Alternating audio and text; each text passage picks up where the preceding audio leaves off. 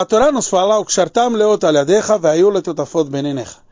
E amarrarás o tefilim no teu braço e serão um tefilim na sua cabeça, entre os olhos.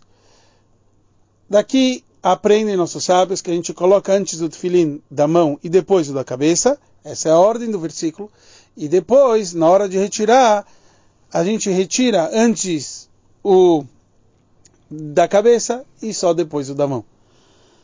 Há uma diferença entre o Mechilta e o Sifri, como a gente literalmente aprende isso dos versículos. E o Rebbe analisa essas diferenças. Qual seria o motivo mais profundo, etc. Mas o Rebbe nos traz o que a gente pode aprender sobre tudo isso.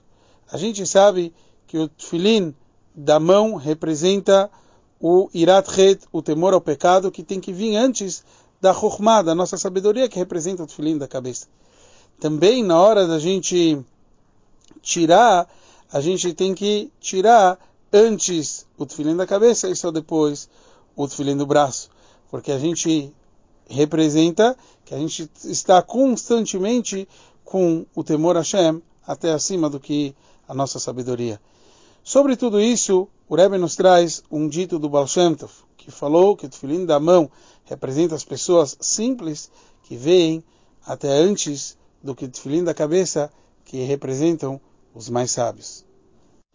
Que possamos cumprir essa mitzvah do tefilim, que é trazer a unicidade divina. Está escrito que quando a gente lembra que Hashem é Had, que Hashem é um, Hashem também lembra o nosso povo, Goi Echad Baaretz, um povo único na terra, que seja assim com a vinda de Mashiach em breve, se Deus quiser.